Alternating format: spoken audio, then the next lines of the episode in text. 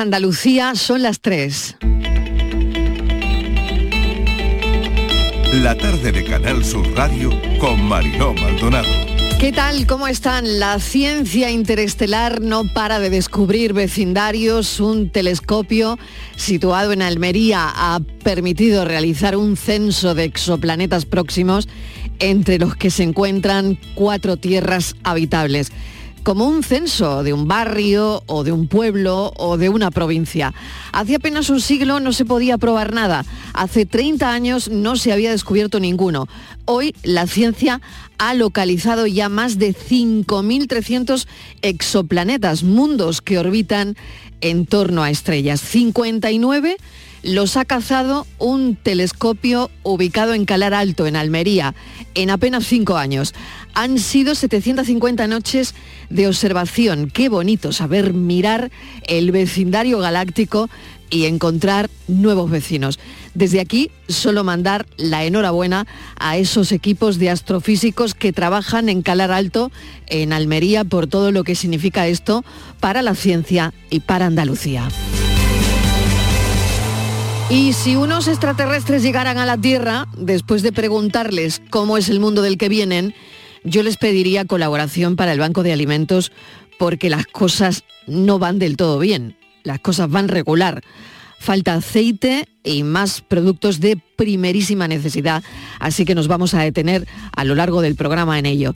Todo esto conecta con las hipotecas que parece que el mercado inmobiliario empieza a estancarse por el encarecimiento de las hipotecas que ya sabemos que dificulta el acceso a la vivienda. Un medidor son las hipotecas, si la gente se está hipotecando o no. Así que veremos si soplan vientos de cambio en el mercado inmobiliario. Bienvenidos a la tarde.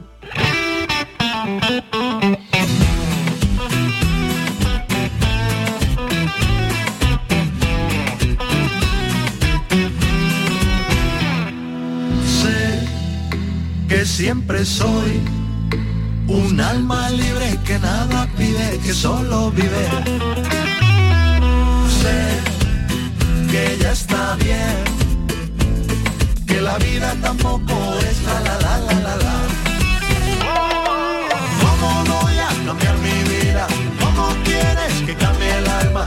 No te niego lo que me pidas, no te pido nada, ni te niego nada. Que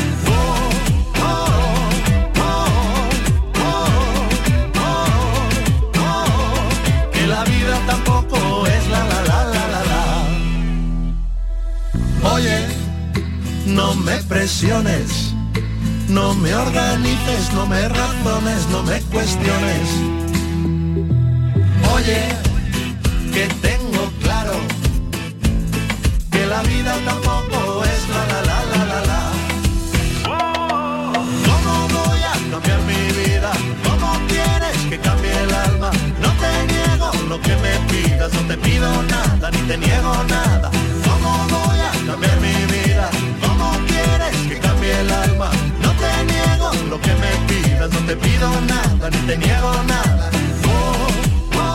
Las 3 y 4 minutos de la tarde, como dice Café Quijano, la vida no es la la la la la la. Primer titular de la tarde, se frena el mercado inmobiliario, la venta de viviendas, pero con matices. El número de hipotecas sobre viviendas constituidas en España en 2022 superó las 463.000, casi un 11% más que el año anterior, aunque el 21 habían crecido mucho más, un 24%, de manera que se confirma la ralentización. Los datos actualizados los ha ofrecido hoy el Instituto Nacional de Estadística y queremos saber si esto es una tendencia y cómo se comporta al mismo tiempo un mercado que afecta a millones de personas. Mesa de redacción, Javier Moreno, buenas tardes, bienvenido. Hola Marilo, ¿qué tal? Buenas tardes. Pues volvemos a las hipotecas, ¿verdad? Por el impacto que el mercado tiene a la vida de muchas familias y porque seguro que irse a un exoplaneta a vivir nos resultaría un poquito más caro. No, solo, solo en diciembre, mira el dato, solo en diciembre de 2022 se firmaron 30.000 hipotecas y eso es un 8,8% menos que un año antes. Así que, como tú decías, confirmado el frenazo porque el dato de diciembre rompe con la racha de 21 meses de ascensos interanuales. El mercado venía creciendo desde que tocara suelo en 2013. Ese año se hipotecaron 200.000 viviendas, pero nada que ver con, con 2005. Fueron casi 1.400.000, pero eso eran otros tiempos. Según datos del Instituto Nacional de Estadística, el importe medio de las hipotecas ha subido bastante, casi un 6%. Ahora mismo está en 145.000 euros de media.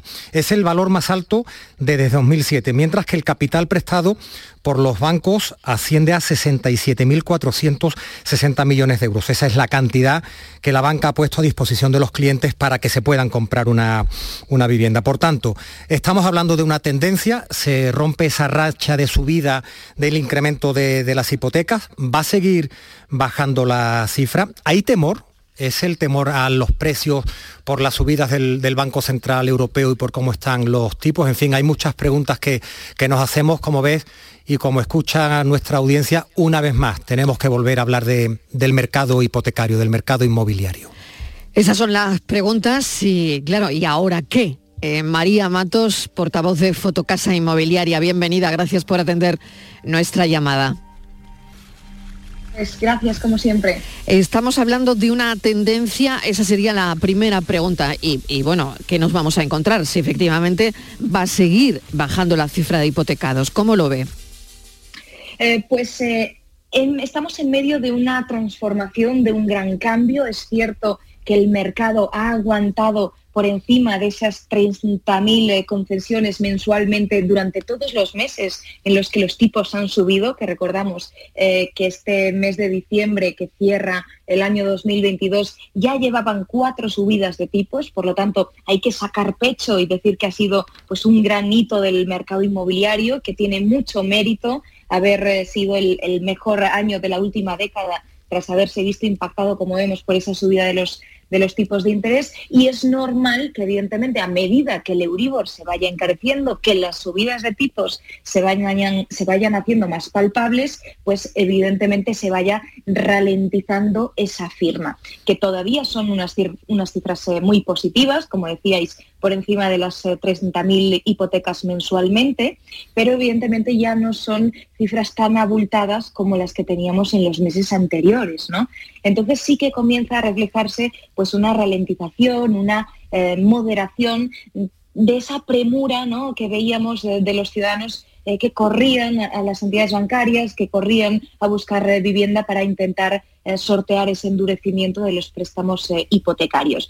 Hay que tener en cuenta que en, eh, en, diciembre el Euribor ya estaba en el 3% y por lo tanto esa negociación entre entidades bancarias y compradores pues cada vez se hacía eh, más complicada. Aunque también hay que tener en cuenta que estas eh, cifras de hipotecas firmadas son hipotecas que se estuvieron negociando y que, y que, no se hicieron firmes hasta diciembre, pero que pueden tardar hasta eh, 60 días. Es decir, estamos hablando de a lo mejor que eran hipotecas eh, en las que se inició ese primer contacto con el banco en octubre o en noviembre. ¿no? Ya sabemos que además estos, eh, estos meses, por culpa de este cambio en la política monetaria, de todas estas subidas de tipos que hemos tenido, pues las entidades bancarias se han ido retrasando y, y evidentemente los periodos se iban alargando. La pregunta es, ¿mejor comprar casa ya? Imagino que algunos oyentes estarán haciendo esta pregunta. ¿Mejor comprar casa ya o esperar a que el Euribor mmm, cambie? Mm, otra, pues, pregunta, eh, otra pregunta sería, ¿vender o no vender? Es, eh, es la pregunta del, del, millón, ¿no? ¿Qué hago? Eh, ¿Compro ahora o espero?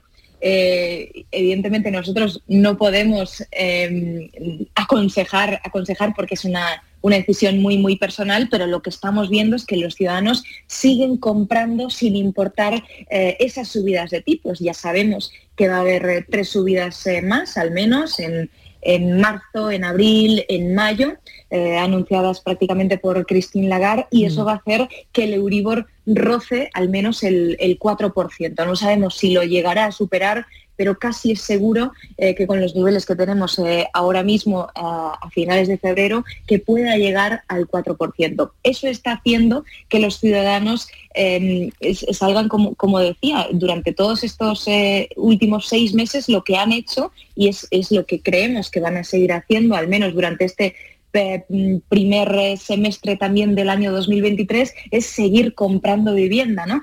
Em, el caso es que ha habido un cambio tan, tan fuerte en las preferencias habitacionales de los ciudadanos que, que ha hecho que, que quieran cambiar de vivienda, que quieran mejorar su vida a través de la compra de vivienda, que nosotros creemos que ni las subidas de tipos van a lograr frenar esta demanda y este interés tan tan fuerte que estamos viendo en el mercado. Muchos ciudadanos están diciendo, o compro ahora o si me espero es que a lo mejor puede subir. vuelven a ver.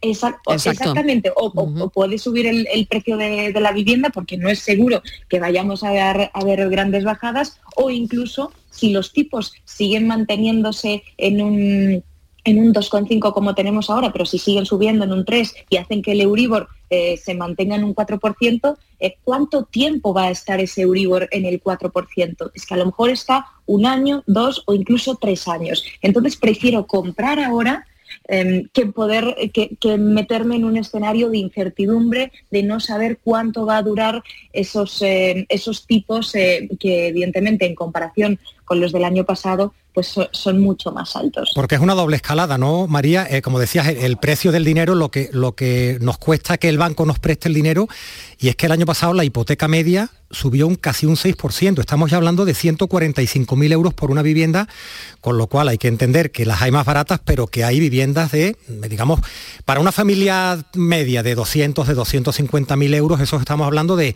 de, cuotas de qué, de 1.000, 1.200 euros a 20, 25 años, son, son cifras muy altas. También está el temor de, de quien se enfrenta a comprar ahora o arriesgarme a que siga subiendo el precio de la casa que me quiero comprar. Bueno, es que eh, estamos, estamos, viendo además en los últimos seis meses cómo eh, precisamente esta subida de tipos de interés, que lo que em, iba a causar era un sosiego de la demanda, está causando eh, precisamente el efecto contrario al que se buscaba, ¿no? Y es que se ha acelerado ese incremento de precio de la vivienda y estamos viendo pues, eh, subidas interanuales muy, muy abultadas. Por ejemplo, a nivel España es de un 7,9%, eh, ya os adelanto de la, cifra de, febrero, pero es que en Andalucía eh, es casi de un 10% el incremento interanual que tenemos. Es decir, la demanda está surgiendo de una manera tan, tan fuerte eh, que eh, evidentemente la oferta que tenemos es muy reducida, no se está poniendo en el mercado tampoco una gran oferta de, obra nueva y evidentemente hay un gran desequilibrio. Esto está haciendo que el precio de la vivienda también suba y por eso vemos que cada vez los ciudadanos eh, tienen que subir ese porcentaje de, préstamo a la hora de hipotecarse. Pues María, estaremos pendientes del mercado porque no nos queda otra. María Matos es portavoz de Fotocasa. Muchísimas gracias y un saludo. Muchísimas gracias a vosotros. Saludos. Las tres y casi cuarto, la Sociedad Española de Medicina Estética está celebrando en Málaga su Congreso Científico Nacional. Lo estamos viendo estos días y nos llaman la atención algunas de las advertencias que se están haciendo aquí, como por ejemplo que hay mucho intrusismo en el campo de la medicina estética, cuidado con esto, y que no hay que fiarse de las intervenciones que se realizan en cualquier lugar, Javier. Esto nos ha llamado la atención. Efectivamente, como esos pisos en edificios en los que se anuncian intervenciones de cirugía estética con precios significativamente inferiores a la media. Lo cierto es que son muy llamativos y proliferan más que nunca a la vista de todos cuando paseamos por, por la calle. La Sociedad Española de Medicina Estética nos avisa desde Málaga estos días, como decías, están celebrando su Congreso Nacional. Mucho cuidado porque hay mucho intrusismo pero eso sí, hay herramientas para identificar cuáles son las clínicas y los profesionales autorizados si nos queremos someter a una intervención de este tipo. Vamos a preguntar cuáles son estas herramientas al doctor Sergio Fernández, vicepresidente de la Sociedad Española de Medicina Estética. Doctor Fernández, bienvenido. Gracias por atender nuestra llamada. Esto es importante. Hola, muy buenas tardes. Pues un placer estar con vosotros y como bien decíais, sí que es muy importante. Eh, el, intrusismo cada vez es algo que, bueno, de alguna manera está haciendo mella en la sociedad porque al final no deja de ser un problema de salud pública y sí que existen herramientas que el paciente debe conocer eh, a la hora de acudir a una clínica en la que se va a realizar tratamientos de medicina estética. Existe una unidad asistencial que es la unidad U48. Esta, cualquier clínica cuando, cuando se abre al público tiene un número de registro sanitario y asociado a este registro sanitario existen una serie de unidades asistenciales, pues va a depender si la clínica es de cardiología, si es de traumatología o si es de medicina estética. En concreto, la medicina estética tiene una unidad asistencial eh, concreta que es la unidad U48, de tal manera que solamente aquellas clínicas que tengan esta unidad asistencial pueden realizar tratamientos de medicina estética. Por tanto, un paciente que está pensando en hacer un procedimiento, pues no sé, un láser, eh, un tratamiento de infiltración, cualquier procedimiento relacionado con medicina estética, puede pedir a esa clínica, porque además debe estar visible, pero si no lo ve visible, pues puede pedirlo al centro, que le soliciten, eh, o sea, que solicite el registro sanitario y en este caso comprobar que efectivamente tiene la unidad U48. Nosotros desde la Sociedad Española de Medicina Estética eh, hemos realizado un sello digital que lo estamos presentando en este congreso, que está a disposición de nuestros socios para que puedan eh, colocarlo en sus páginas web, de tal manera que el paciente puede identificar claramente qué clínicas cuentan con este, con este sello digital y por tanto poder realizar estos procedimientos eh, completamente reglados. Eh, aparte, por supuesto, hay que tener muy claro que cuando normalmente un paciente acude a una clínica que está pues no me, me puedo imaginar en un sexto izquierda y de repente abren la puerta de una casa y lo meten a una pequeña habitación, pues creo que el propio paciente tiene que tener tenemos problemas en la comunicación. en el centro mm. adecuado. Sí, doctor Fernández, le decía que se entrecortaba un poco, a ver si podemos conseguir una mejor situación y le podemos oír bien. Bueno, pues esto como asunto. ¿Les llegan muchos casos eh, a la Sociedad Española de Medicina Estética de este tipo de historias, de personas que han intentado engañar, porque creo que esto es un engaño cuando mm, te dicen que por un módico precio te van a hacer lo mismo que te harían en un quirófano, ¿no? Claro, sí que existen ese tipo de, pacientes que nos llegan, que han acudido a otros centros, muchas veces porque el atractivo principal han sido precios muy bajos. Claro. O bien ofertas, o bien promociones, o incluso a veces sorteos de procedimientos, algo que es contrario completamente al código deontológico.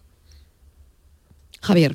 Sí, doctor, ¿qué tipo de intrusismo? Porque eh, hay que entender que el, quien, quien hace una operación de cirugía estética tiene que ser médico, ¿no? Médico colegiado, o, o no tienen por qué ser médicos. Bueno, vamos a ver, aquí tenemos que tener claro que hay que determinar dos tipos de procedimientos, es decir, los procedimientos no invasivos, es decir, los que no son quirúrgicos, que en este caso son procedimientos de medicina estética, tiene que hacerlos un médico, y luego aquellos procedimientos eh, que están relacionados con la cirugía plástica y reparadora, debe hacerlo un médico especialista en cirugía plástica y reparadora. Por ejemplo, ¿qué tipo de intervenciones para los que no estamos muy, muy al tanto de y hemos oído hablar pues del, pues, del botox, de, ese tipo de, intervenciones? de, este tipo de intervenciones que usted comenta, como pueden ser la infiltración de, neuromoduladores, en este caso toxina botulínica, eh, o bien ácido hialurónico, que también es un producto muy estas intervenciones se consideran intervenciones mínimamente invasivas porque realmente no se tienen que hacer en un quirófano, el paciente no tiene que estar anestesiado. Entonces, este tipo de intervenciones las tiene que realizar un médico. En el caso de que nos vayamos a eh, intervenciones como puedan ser, por ejemplo, una mamoplastia de aumento, una abdominoplastia, eh, todo este tipo de intervenciones que requieren de un quirófano tienen que estar realizadas por un médico, pero en este caso especialista además en cirugía plástica y reparadora. Y se cometen muchas barbaridades, ¿no? Claro, o sea, nos encontramos en situaciones en las que hay eh, personas profesionales que pueden llegar a ser incluso dentro, pueden estar dentro del ambiente sanitario, pero que no tienen las capacidades para realizar tratamientos médicos y los están realizando. Luego existen otros profesionales que no tienen que ver nada con el sector sanitario y que los están haciendo igualmente, es decir, sí que existen estas irregularidades. Aproximadamente en España existen unos 6.500 médicos que realizan medicina estética. Eh, eh, y aproximadamente se calcula que el intrusismo es alrededor de un 50% de esas cifras en medicina estética. Es decir, estamos hablando de datos una barbaridad, son ¿eh? muy alarmantes, son muy alarmantes y creo que eh, aquí también, independientemente de lo que nosotros podemos hacer como sociedad científica, las autoridades sanitarias de cada comunidad autónoma deben de poner los, los, en práctica todos los mecanismos de inspección pertinentes para acabar con estas prácticas, porque es muy lamentable que un paciente que a veces pues no conoce muy bien eh, cómo funciona la medicina estética, de repente acaba eh, en manos de un intruso que provoca daños graves. Hace muy poco teníamos el conocimiento de un caso de un, paciente que había acudido a un centro, había realizado un procedimiento con un, personal que no tenía experiencia, es decir, no era médico, y algo tan simple como, como colocar un, líquido en el, en, eh, el el abdomen del paciente con la intención de reducir su grasa,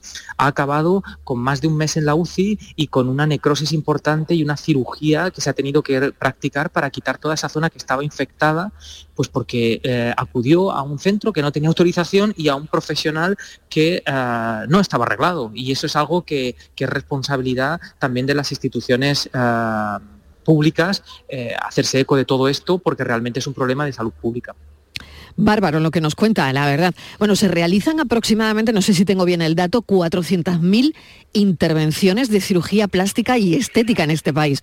Por lo tanto, eh, claro, es que el pastel es eh, interesante. 400.000 Cada día, además, eh, tanto todos los procedimientos de medicina o de cirugía estética cada año están incrementando, pero no solamente en España, sino en todo el mundo. Hoy en día, eh, este tipo de procedimientos, eh, debido al uso de las redes sociales, etcétera, prácticamente todo el mundo los conoce y por tanto tiene un mayor un, acceso más fácil a ellos. Antes era más difícil porque no se hacía tanta difusión de ellos. Y claro, eh, cuantos más procedimientos se hacen, siempre eh, podemos tener más efectos secundarios asociados. Eso es así. Es decir, esto no dejan de ser actos médicos y cualquier acto médico, por simple que sea, puede tener un efecto adverso. Y esto deben conocerlo los pacientes. Es muy importante que no se banalice. Es decir, eh, muchas veces el paciente piensa que por hacer un tratamiento estético, pues no le va a pasar nada. Y este es un mensaje que debemos trasladar la sociedad y no es así. Cualquier eh, procedimiento de medicina estética es un acto médico y como cualquier acto médico puede haber problemas y es importante que el paciente los conozca.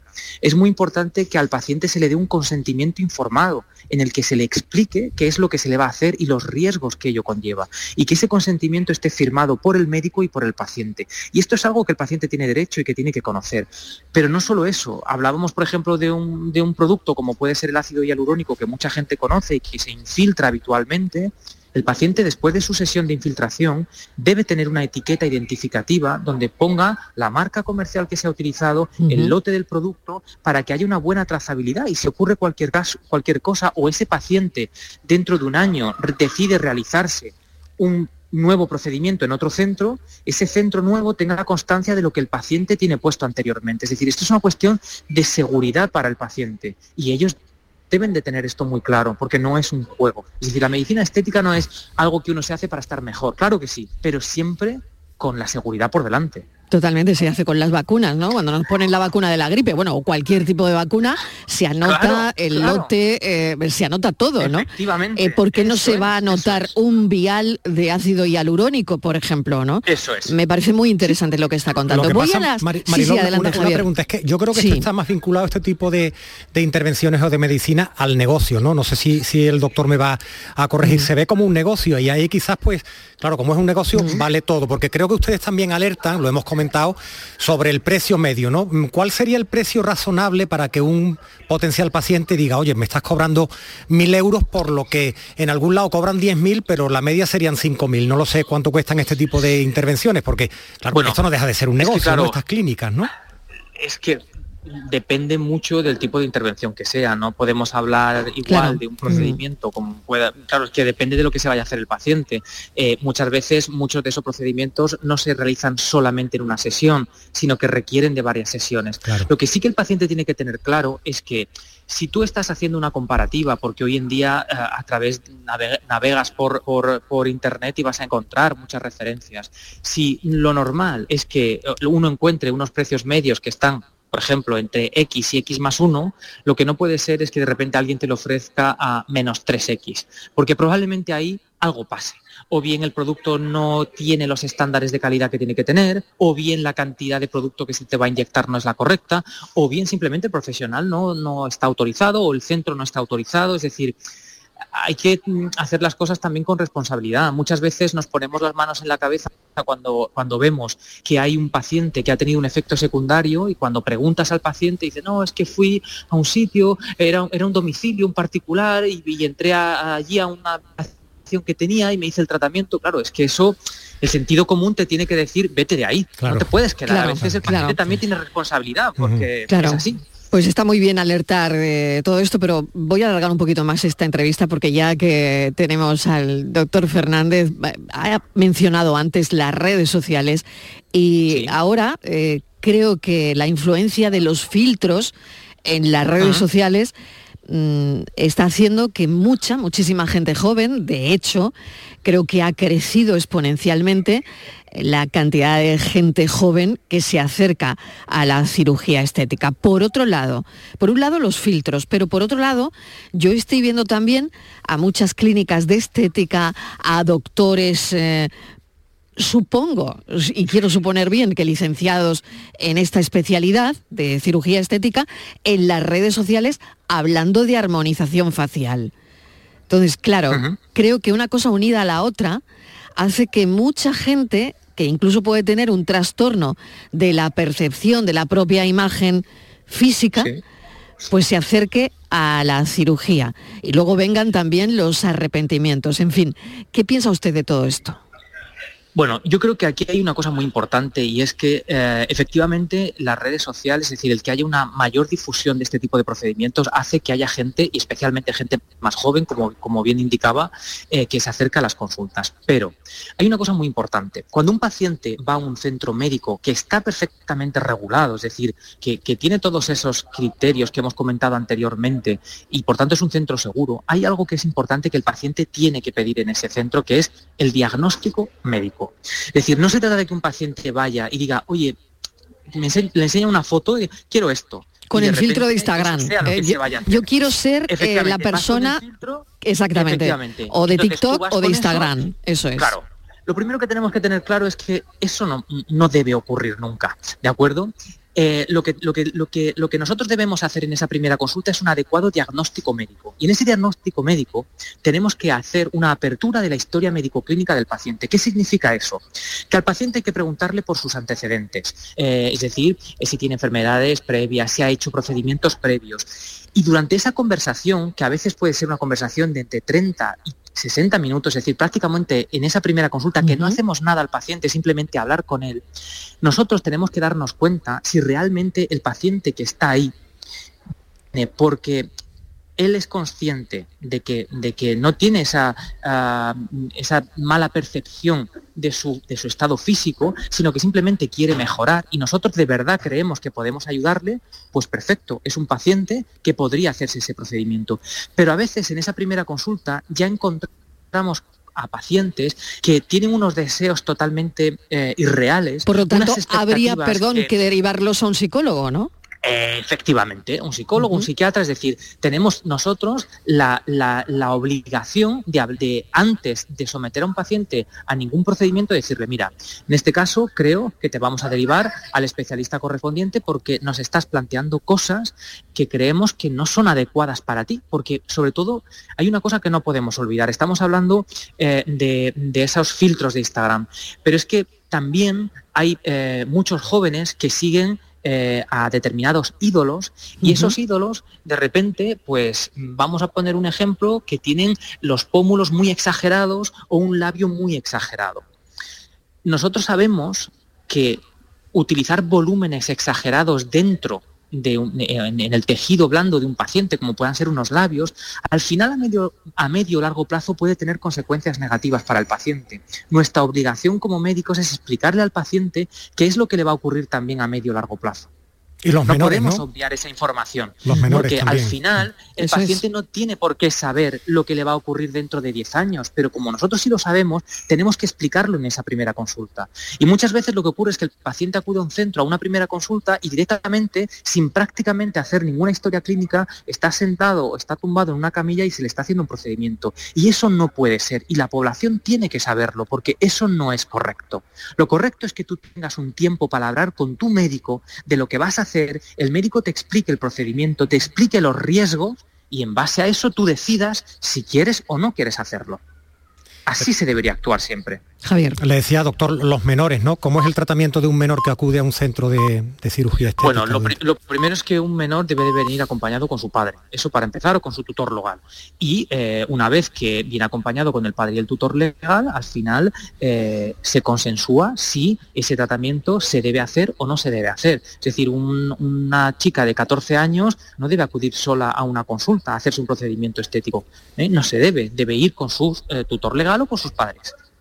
Por ejemplo, estoy pensando en la rinoplastia de una chica de 14 años, que es verdad que hay chicos, chicos, chicas, que tienen pues es una nariz mm, desarrollada, una nariz grande o, o una nariz que no les gusta.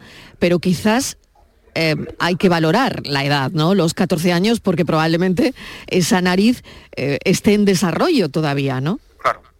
Claro. Por eso es tan importante la primera consulta, porque ahí se van a dar todo tipo de explicaciones al paciente. No podemos olvidar, como decíamos antes, que son actos médicos y que el paciente debe de tener toda la información. No se puede obviar esa información al paciente, no se puede. Y el paciente debe exigirla. O sea, al final esto es así. Si hacemos las cosas bien, el paciente tiene que tener derecho a toda esa información. Y nosotros como profesionales debemos ofrecérsela al paciente, porque solo así vamos a conseguir minimizar los riesgos.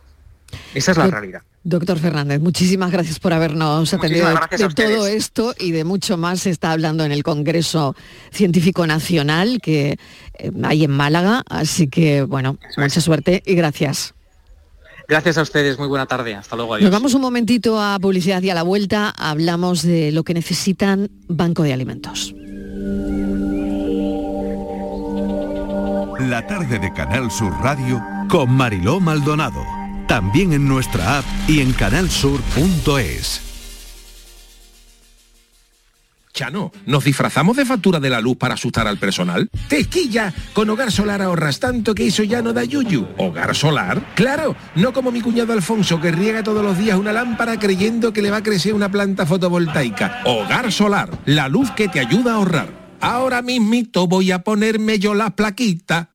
El campo andaluz necesitaba un paso adelante. Por ello, hemos sembrado millones de datos, regados con inteligencia artificial para hacer posible... Siembra, la nueva plataforma colectiva por inteligencia artificial de asistencia a la planificación de cultivos para su comercialización. Toda la información para acertar y cultivar la solución más rentable. Junta de Andalucía.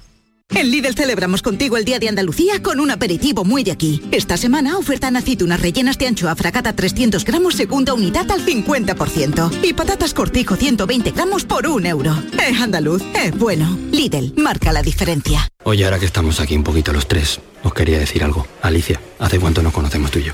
Nos acaban de presentar. Bueno, y Alberto. Soy Félix. Pues Félix, para mí, para mí, ¿eh? Es como si fuerais mis hijos. Los dos, ¿eh? Padre no hay más que uno. Claro que por 17 millones a lo mejor te sale alguno más. Ya está a la venta el cupón del Extra Día del Padre de la ONCE. El 19 de marzo, 17 millones de euros. Extra Día del Padre de la ONCE. Ahora cualquiera quiere ser padre. A todos los que jugáis a la 11, bien jugado. Juega responsablemente y solo si eres mayor de edad. En las mañanas de los fines de semana estoy contigo en Canal Sur Radio para contarte toda la actualidad y cómo se despierta y vive Andalucía. Días de Andalucía.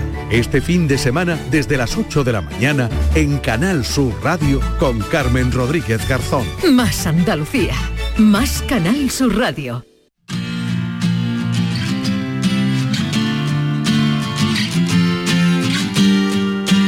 La tarde de Canal Sur Radio con Mariló Maldonado.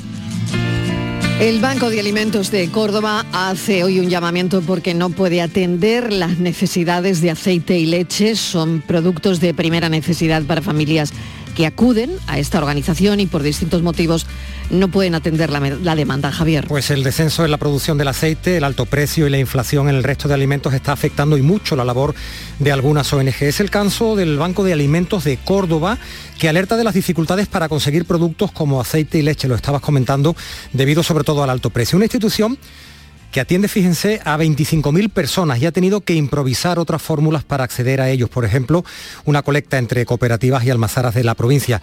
A ver, Mariló, ¿cómo, cómo podemos ayudar? Porque cuando el, el, Banco de Alimentos levanta la mano y necesita ayuda, ahí tenemos que estar sin ninguna duda. Sin duda. Rafael Revuelto es presidente del Banco de Alimentos Medina Zahara de Córdoba. Rafael, bienvenido. Hola, buenas tardes. Pues aquí estamos. ¿Qué necesitan? Bueno, eh, primero matizar que no solo el Banco de Alimentos de Córdoba, somos los 54 bancos de alimentos que pertenecemos y, Cruz Roja, que también eh, eh, recibe los mismos alimentos que nosotros de, de la económica, pues mm, estamos en las mismas condiciones. Eh, nosotros eh, pertenecemos, el Banco de Alimentos de Medina Zahara de Córdoba pertenece a, la Federación Española de, de Banco de Alimentos, FESBAL, y la Cruz Roja está exactamente igual, recibimos lo, la misma cantidad de alimentos de la comunidad económica. Eh, mm, esa era una salvedad que quería hacer y luego pues decirles que efectivamente eh, estamos, estamos encontrando que en esta primera fase, porque hay dos fases, en esta primera fase hemos dejado de percibir, eh, se prevé unos 170.000 litros de leche y unos 11.000 litros de, de, aceite. Entonces, eh, pues bueno, eh, todas las 211 entidades que atendemos para esas 25.000 personas, pues la verdad es que nos vamos a encontrar con una con muy apretados para poder atender sus necesidades. Entonces estamos empezando a hacer otra serie de, de eso, de colecta, de, de dirigirnos a almazaras, cooperativas de leche, para de alguna manera poder paliar. De hecho, estamos comprando con los recursos propios del banco, pues estamos ahora mismo comprando leche para, para las personas más desfavorecidas que es uno de los artículos básicos que se, que se necesitan en la comida de cada día. Qué contradicción que hablábamos hace un instante ¿no? de las operaciones de, ciru de, cirugía estética y es verdad que la actualidad tiene su cara y su cruz. Eh, ahora mismo hablamos de que la gente pues no termina de donar o de comprar para Banco de Alimentos aceite y leche, que es lo que necesitan. Todo esto, imaginamos, Rafael, que es producto de la inflación, claro. Eh, bueno, es, efectivamente la inflación y la escasez, porque, o sea, y la, y la sequía, porque lo que es, eh, todos sabemos cómo se ha disparado el aceite por ambas partes, por la, por la uh -huh. sequía y por la inflación. Entonces, eh, aparte de eso, bueno, pues mmm, de alguna manera nosotros lo que entendemos es que la, la comunidad económica ha sacado a licitación en las distintas para, para poder abastecer eh, de leche y aceite, pero se ha quedado desierto. Entonces, bueno, de alguna manera eh, nos encontramos con que no ha venido esa cantidad de, de aceite y de, y de, leche que en otros años y en otras fases desconocemos si para la segunda fase, que sería para septiembre, vendrían. Pero que en esta primera no, lo tenemos muy crudo mm. y, y, eso, hacer un llamamiento. Porque eh, sí le tengo que, que aclarar que por lo menos en Córdoba, entiendo que en, toda, en todas las la provincias, pero en Córdoba hay muchísima solidaridad por y colaboración por parte de todo el pueblo de, de Córdoba y provincia. ¿eh? O sea que el Banco de Alimentos no solo atiende estos, estas 25.000 personas, no son solamente de Córdoba capital, sino Córdoba y provincia. Y las 211 eh, eh, entidades que atendemos son de Córdoba y provincia. O sea que no es, no es solamente de la capital. Rafael, ¿cuáles son, ¿cuáles son las necesidades diarias de una, de una familia tipo, si es que la hay, que acude al banco de alimentos. Mm, nos parece compre- comprensible leche, aceite, pero ¿cuál es el paquete básico de alimentos? Legumbres, conservas, potitos, eh, esos son los alimentos básicos que una, una, una entidad, porque nosotros no atendemos al, beneficiario último, llamando como beneficiario último la persona que recibe. Nosotros sobre todo repartimos a las 211 entidades que son las que a su vez distribuyen a esas 25.000 personas. Entonces, pues claro, eh, a nosotros nos vienen demandando la cantidad de productos, que, que, eh, artículos básicos de comida, lo que cada uno podemos llevar a nuestras casas, como puede ser eso, las legumbres, las conservas, potitos para niños, en algunos casos también se demandan artículos de limpieza, que también tenemos que abastecer, toda esa serie de, de, mm, necesidades básicas que, que existen en una casa, como puede ser la suya, puede ser la mía, pero hay personas que no lo tienen para poderlo reponer. Rafael Revuelto, pues muchísimas gracias por habernos contado lo que necesitan y esperemos que, bueno, concienciar de alguna manera que no solo estos bancos de alimentos funcionan, pues como conocemos siempre en Navidad, en fechas señaladas, sino que durante todo el año están trabajando por los demás. Por supuesto. Muchísimas gracias. Suerte. Gracias a vosotros por atendernos y por ayudarnos a difundir las necesidades que los bancos de alimentos tenemos. Para eso estamos. Rafael Revuelto, gracias, presidente de Banco de Alimentos Medina Zahara de Córdoba. Y como decía, esta es la cara y la cruz de la actualidad, Javier, pero claro, cobra sentido. ¿Cuántas contradicciones, no, Mariló? ¿Cuántas contradicciones, verdad? Cobra sentido lo que hacemos cuando verdaderamente abrimos los micrófonos para gente que lo necesita. ¿no? Por supuesto. Bueno, pues hasta mañana, Hasta Javier mañana, un Moreno. abrazo, Un beso, adiós. La tarde de Canal Sur Radio con Mariló Maldonado. También en nuestra app y en canalsur.es. Bormujos celebra el Día de Andalucía con una gala en la que se rendirá homenaje a los vecinos que hayan destacado por su implicación personal o profesional. La cita del 28F será en el Teatro Juan Diego, con la actuación del compositor Arturo Pareja Obregón.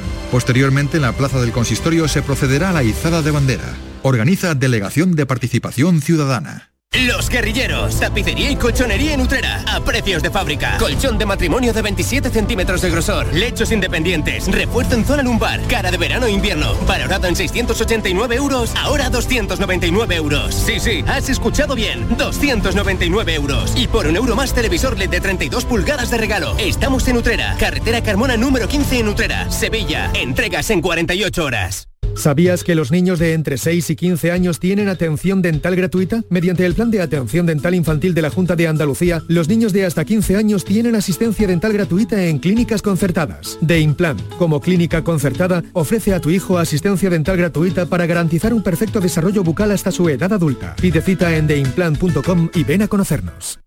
Décima Feria de Artesanía de Aracena. Del 25 al 28 de febrero en el Pabellón Ciudad de Aracena reunimos a 25 artesanos con la mejor producción de nuestra tierra. Gastronomía, cerámica, textil, madera, cuero, cristal, talleres de manualidades y exhibición de elaboración de dulces tradicionales. Stand Gourmet de Aracena con productos locales. Aracena, ciudad de la Gruta de las Maravillas y cuna de la tradición artesana. Canal Sur Radio Sevilla. Toda la información de tu provincia, la última hora, el deporte, la cultura, la información de servicio público. Canal Sur Radio Sevilla. Todo lo que te interesa de tu tierra a tu alcance. Canal Sur Radio. La radio de Andalucía en Sevilla. No hay nada como enfrentarse a la realidad para descubrir que a veces las cosas no son como decían. En el programa del Yuyu aseguran que se ha caído un mito. Así que esta rendición incondicional de Doña Marí Kondo, que con tres niños recoge espaná, es una victoria moral para muchos de nosotros. Un programa donde vemos pasar la vida poniendo la mejor cara. Yo no te digo nada, Maricondo, si además de tres niños, tiene que llevar para adelante tres programas de radio, dos espectáculos y mil cosas más. A ver si el que tiene que escribir libros sobre esto soy yo y no me había dado cuenta. El programa del Yuyu. Gente genuinamente original. De lunes a jueves a las 10 de la noche. Más Andalucía, más Canal Sur Radio. La tarde de Canal Sur Radio con Mariló Maldonado. Estos son nuestros teléfonos 95 1039 105 y 95 1039 16. Son ya las 4 menos cuarto, 670 94 30 15, 670 940 200. Empieza aquí Andalucía Pregunta, hoy con Raquel Alarcón, del despacho Torres y Alarcón Abogados, especialistas en Derecho Laboral y Sanitario. Bienvenida, Raquel. Muchas gracias, Mariló. Estíbaliz Martínez Mesa de Redacción. Sabemos que el Supremo avala que trabajadores de 60 años o más cobren, puede ser, peores indemnizaciones que el resto en un ERE. ¿Qué sabemos de esto? Así es, eh, buenas tardes.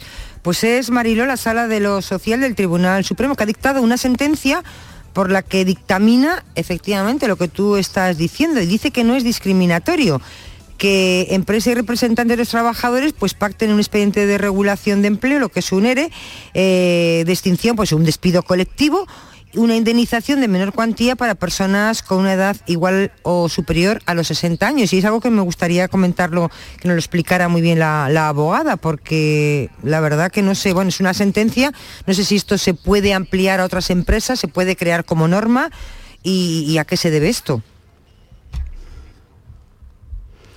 Bueno, lo primero que tenemos que, que, pensar es que cuando leemos una sentencia, la sentencia no podemos leerla solo en una parte extractada, hay que leerla en su totalidad.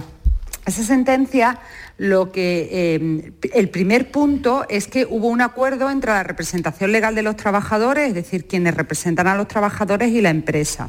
Ese es el primer punto. Y el segundo punto es que a todos los trabajadores se les pagaba por encima de la indemnización legal, que son 20 días por año de servicio. En ese acuerdo lo que se establece son después determinados criterios de mejora entonces, en esos criterios de mejora sobre la indemnización legal pactada, que esa no se puede tocar, los 20 días es un, mínimo que nadie puede tocar, ¿vale? Eh, por un acuerdo entre la representación de los trabajadores y eh, la empresa, lo que se dice es, oiga, pues a las personas que tengan más de 60 años, en vez de pagarle mm, una cantidad X, pues se le va a pagar X menos tal. ¿Por qué?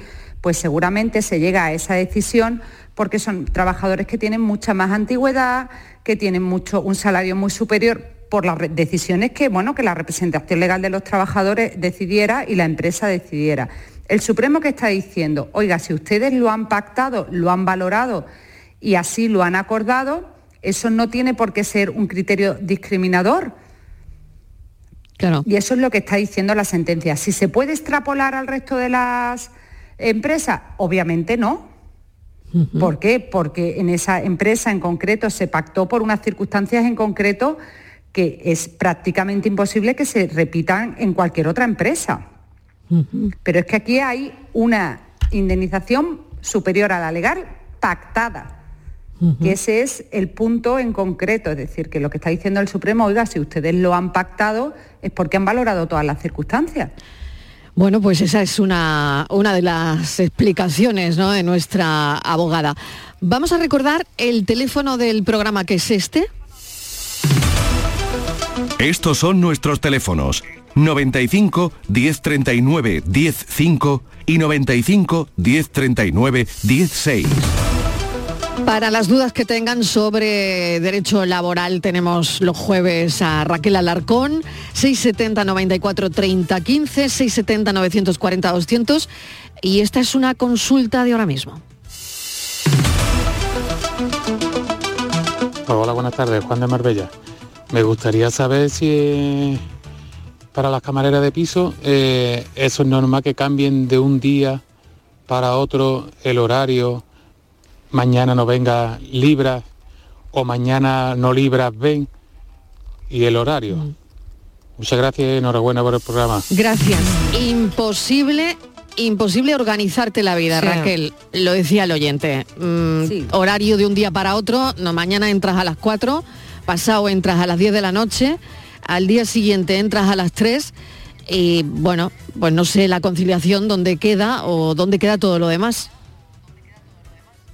Bueno, evidentemente así es imposible conciliar o tener una vida medianamente lógica. La ley lo que te dice es que tu horario se debe publicar en el tablón de la empresa en un sitio visible, ¿vale? Em, que es un horario anual con un periodo de anticipación. Normalmente en diciembre se pone el horario del mes siguiente, con dos meses aproximadamente. Es un uso, una costumbre. ¿Vale? Ahora, ¿qué pasa? Que también la ley establece excepciones. ¿Por qué? Porque hay necesidades del servicio, necesidades de cambios de actividad y entonces el Estatuto de los Trabajadores lo que te dice es que cualquier cambio de turno, es decir, tú tienes un turno, tú tienes un horario, pero cualquier cambio de turno o de horario que se vaya a efectuar, además esos turnos se establecen también en tu contrato, como mínimo se te deben de preavisar con cinco días y siempre que se justifique por necesidades económicas o de la empresa o productivas o organizativas. ¿vale? Evidentemente esa situación es una situación eh, que es denunciable, se puede denunciar en la inspección de trabajo y en caso de que haya representación legal de los trabajadores, los representantes legales de los trabajadores debían eh, denunciar esa situación porque hace imposible la conciliación de la vida mm, familiar de una persona. Claro, por lo tanto, no es legal. Puede existir de una manera puntual. tal y como lo cuenta el oyente, no. de un día para otro. Y siempre no. Claro. Si es algo puntual y justificado, mm, bueno, habrá que valorarlo. Ahora, ¿Que esa sea la tónica habitual en una empresa? No, no es legal. Por lo tanto, está meridianamente claro, no es legal. Y esto es lo que tenemos que contestarle al oyente. Claro, otra historia es la persona que pone los turnos, Raquel, no, no sabe que esto lo tiene que o lo contempla la ley de esta forma. Por otro lado, em, esto en muchas empresas mm, se lo pasan por ahí mismo. Sí. Bueno, estamos hablando de un sector que está muy precarizado porque las camareras de piso están muy, muy precarizadas, es decir, van en función de la demanda de cada hotel o de cada eh, alojamiento y entonces mm, me gustaría decir que no está generalizado, pero a ver, generalizado no es la palabra, pero sí es una práctica que se produce y que hay que denunciar porque evidentemente no es una práctica eh, legal. Bueno, pues dicho esto, eh, seguimos con más asuntos estivales. Vamos con lo siguiente. Vamos con una consulta de un oyente. Quiere saber si el trayecto, el tiempo que dedica mm, de su casa al trabajo, eh, puede computar, puede sumar como jornada laboral, porque dice que la empresa se ha cambiado ha cambiado de ubicación, que está en otra zona y que, claro, que ya tarda más tiempo en ir a trabajar. Entonces, si esto puede computar como jornada laboral. Sí, puede computar como jornada laboral. De hecho, se supone que hay unas sentencias recientes del Supremo que están aplicando doctrina de la Unión Europea que te dice, bueno, primero que ese trayecto, por ejemplo, en caso de que sufriera un accidente en coche, se consideraría accidente laboral porque es lo que se llama accidente in itinere. Es decir, estamos ya en tiempo de trabajo, es tiempo efectivo de trabajo. ¿Vale? Eh, lo que pasa es que habría que mirar el convenio y habría que mirar en regla general, a raíz de un cambio jurisprudencial que hay, sí se considera que el tiempo de desplazamiento de tu casa al trabajo, siempre y cuando no te desvíes a mm, tal, que sea una cosa lógica, se considera tiempo efectivo de trabajo. Vamos con María de Cádiz, que nos ha llamado María. Bienvenida. Hola. ¿Qué tal? Cuéntenos, María. yo quería preguntar, porque a mí me cumple ahora, tengo un contrato temporal de seis meses y me cumple ahora y quería saber si, si la empresa me puede ofrecer otro contrato y yo puedo renunciar y, seguir, y cobrar la prestación y, también quería saber si el contrato que me tiene que ofrecer obligatoriamente tiene que ser definido o no. Vale, son muchas preguntas en una. Una, está muy bien. Vamos a intentar contestar. Pero venga, vamos, la primera, el contrato de seis meses y si ella lo puede rechazar, ¿no? A ver, eh, tengo ahora un contrato de seis meses y quiero... Sí, sí, adelante, adelante, María. Tengo, tengo ahora un contrato de seis meses y quiero saber si, si me ofrecen ahora otro contrato que si lo puedo rechazar. Eso es. Sin ningún problema porque la, sería una nueva contratación y esa nueva contratación, la esclavitud como en España no existe, gracias a Dios, pues si usted no quiere trabajar en esa empresa, pues simplemente con no firmarlo, no es que lo rechace, es que simplemente ese contrato no ha llegado a tener validez, se le finalizaría el contrato que usted tiene por un tiempo determinado, que tiene una fecha de finalización, y ese contrato finalizaría.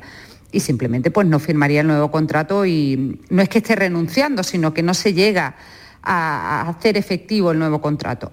¿Tiene derecho? La Porque no puede, no puede ser una renovación, ¿no? A ver, esa es la segunda parte. Si lo que le están haciendo es una conversión de un contrato temporal en un contrato indefinido, eso sí sería una renuncia. ¿Vale? El problema es que si usted renuncia a un contrato de trabajo, usted no podría cobrar desempleo. Esa es la Porque cuestión. para acceder al desempleo, usted no ha podido presentar una lo que se denomina baja voluntaria, porque para acceder a la prestación de desempleo, la causa no puede ser imputable al trabajador, tiene que ser imputable a la empresa.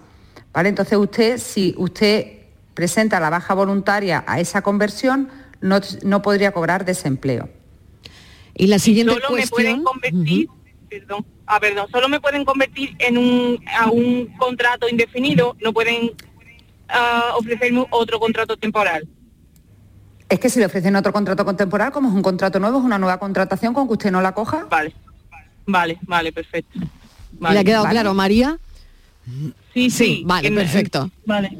Muchísimas gracias y mucha suerte. Gracias. Pues la verdad es que con esta pregunta también hemos aprendido el resto, ¿no? Porque claro, mm, mm, si el contrato, dependiendo del tipo de contrato, es De una contrato. claro, es una reconversión o no, y entonces ahí estaría la clave para cobrar la prestación o no. Recordamos de nuevo el teléfono del programa. Estos son nuestros teléfonos. 95 1039 105 y 95 1039 16. Para los mensajes de audio, para la abogada 670 94 30 15, 670 940 200 más cuestiones, Estivali. Sí, nos acaba de llegar Mariló al WhatsApp de Sevilla escrito una, una consulta porque dice que, está dice que está trabajando y que no puede dejarnos el audio. Quiere saber si es legal que las horas extras que te las den en vacaciones si tú no quieres, que te obliguen a que Sí, esas es horas sean en vacaciones, en descanso. Bueno, eh, una cosa son descansos y otra cosa son vacaciones. Las vacaciones se establecen eh, por el convenio colectivo, como mínimo el Estatuto de los Trabajadores, que es un que tiene derecho todo el mundo, dependiendo del tiempo que se haya trabajado. Si es un año, pues le corresponden 30 días y si no, por el porcentaje que le corresponda por el periodo trabajado. Y otra cosa es tiempo de descanso. La ley establece que las horas eh, que superen la jornada ordinaria, ¿vale? Que, se, que es lo que comúnmente se conoce como horas extras, ¿vale? Se pueden abonar o dar en periodo de descanso. Y la empresa es quien decide si las abona o, las- eh, o las da. También es verdad que la gran mayoría de convenios colectivos establece que ese descanso que normalmente no se hace hora por hora. Por ejemplo, el convenio de farmacia te dice, si usted mm, ha hecho una, una hora de más, le tendrán que devolver una hora y 45 minutos de tiempo de descanso. Es decir, suelen ampliar el tiempo de descanso que se lo dan, pero quien decide si se hace a través de abono de salario o abono o tiempo de descanso es la, la empresa, es una potestad de la empresa. Andalucía pregunta a esta hora, Rafael de Granada, ¿qué tal? Bienvenido, adelante. Hola, buenas tardes. Cuéntenos. Eh, a ver, eh, intento explicarlo muy rápido. A ver, yo tengo, eh, la consulta sería por mi mujer. Eh, ella eh, está ahora mismo, bueno, ella estuvo trabajando en ayuda a domicilio eh, y está de baja por embarazo. Ella estaba cubriendo una baja de larga duración y al estar ella de, de baja por embarazo ha entrado, digamos, una tercera persona. La primera persona que está de baja de larga duración le han dado la baja de servicio. Ese puesto de trabajo, eh, digamos, le pertenecería a mi mujer cuando se reincorpore del embarazo o no tiene por qué. A ver, eh, ¿su mujer está de riesgo por embarazo o de baja de maternidad? Es que son dos cosas Eh, no, distintas. está, vale, está por riesgo de embarazo, porque todavía hasta mayo no, no digamos, no da luz. No da luz. Vale. Y la segunda pregunta que yo le hago, ¿en el contrato que su mujer firma aparece el nombre de la persona a la cual está sustituyendo? A ver, eso lo desconozco, la verdad. Eh, Vale, pues le voy a dar un poco la pauta. Es decir, si en el Vamos a contrato- explicarlo, Ah, eso es. Vamos a explicarlo. Si a mí en el contrato me aparece que yo estoy contratada para sustituir una baja de larga duración de, me invento, María González Pérez, ¿vale? Mi contrato tiene vigencia hasta que María González Pérez se incorpore de su baja. Si el contrato no especifica la persona, no tendría, es decir, bueno, aparte de que el contrato estaría mal hecho, pero bueno, eso ya es otra, otra cosa, ¿vale? Eh, ese puesto, pues en el momento que mm, se incorpore eh, mm, alguien en el puesto de trabajo, pues el contrato de su mujer quedaría sin ningún tipo de, de vigencia. El que esté en riesgo por embarazo o que esté en baja por maternidad no hace que el contrato que su mujer ha firmado sea inválido. ¿Vale? Entonces, cuando finalice todas las prestaciones a las que tiene derecho, que no solamente es el riesgo por el embarazo, es la maternidad y después las horas de lactancia, si ese contrato especificaba a la persona que tenía que sustituir y esa persona no se ha incorporado, tendrían que eh, seguir trabajando en ese puesto. Eh, siempre cuando venga el, nombre, digamos, y la tendrán que readmitir, digamos. Eso es, esa, es, que no es la despedida su mujer en ningún momento, es que su mujer simplemente tiene el contrato suspendido por un tema de prestaciones. Claro, claro, claro. esa sería la clave, Rafael, que no es, que es importante, es importante esa clave. Gracias y que vaya todo muy bien. Un abrazo para, para su mujer también, que vaya todo bien. Bueno, pues nos hemos quedado ya sin tiempo, hemos consumido el tiempo de Andalucía Pregunta, pero la semana que viene más. Raquel Alarcón, muchísimas gracias. A vosotros. Estivaliz, nos escuchamos en un momento. Hasta ahora. Van a dar las 4 de la tarde.